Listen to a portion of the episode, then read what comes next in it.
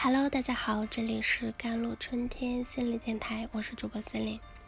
今天想跟大家分享的文章叫做《做一个不好惹的人，别人才会尊重你的意志》。很多人遇到过这样的困惑：自己从小是一个听话懂事的孩子，即便是青春期，也是安安静静，没有表现出叛逆的样子。但是成年之后，我发现自己很难融入外面的社会。最典型的就是感觉很迷茫，不知道自己想要什么，不知道自己的人生该走向何方。心理学家们认为，我们人生的前半段有一个很重要的课题，就是建立自我。但对一个从小就很听话、习惯了依附大人。把大人的想法和意志当成自己的想法和意志的人来说，恰恰缺乏的就是自我意识。对小孩子来说，没有了自我的问题也不是什么大不了的问题，因为父母已经，嗯，把他安排好了生活的一切，自己就像一辆小火车一样，只要在设定好的轨道上滑行就可以了。但是对一个成年人来说，这是一个很致命的问题。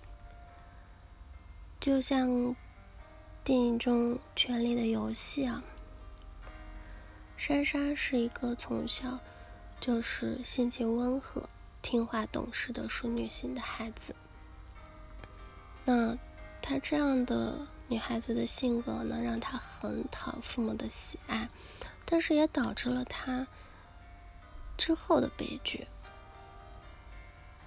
当莎莎父亲被杀之后，家族巨变来临之后呢，莎莎就是先后被很多人玩弄于股掌之间，遭受非常多的伤害、欺骗和虐待。莎莎呢，就是遭遇就是一个太懂事的孩子，在成人之后所面临的困境的典型写照。当你不知道自己想要什么的时候，就很容易被别人操纵的。成为了别人实现自己某种目的的工具，这样的人在对抗和竞争的活动中最容易出局。所以，太懂事、太听话、太顺从的人，在成年的早期会比自我意识强烈的人走得更为坎坷一些。如果你发现自己也遇到了类似的困境，需要怎样调整自己呢？首先就是学会优先照顾自己的需要。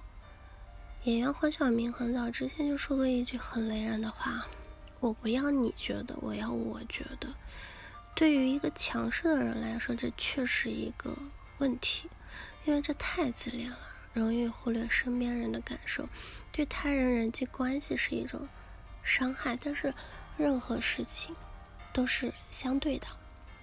对于一个过于顺从、没有自我的人来说，恰恰需要的就是这样的话：你不要管别人怎么想，先想好你需要什么，怎样才能满足好自己的合理需要。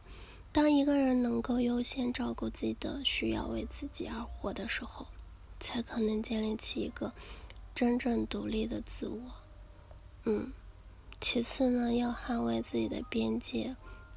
人都是有心理边界的，心理边界是一个人心理活动的限制线，它就像一个心理围墙一样，将自己与他人以及周围的世界区别开来，确保我们作为一个独立的人，维护自己所需要的心理空间、自我意志、自我责任等等。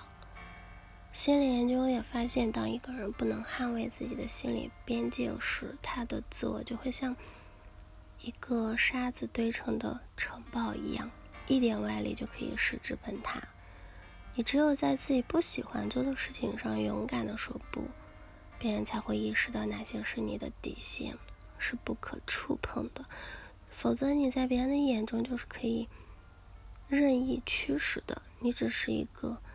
实现别人目的的工具而已。记住，工具是配不上尊重的。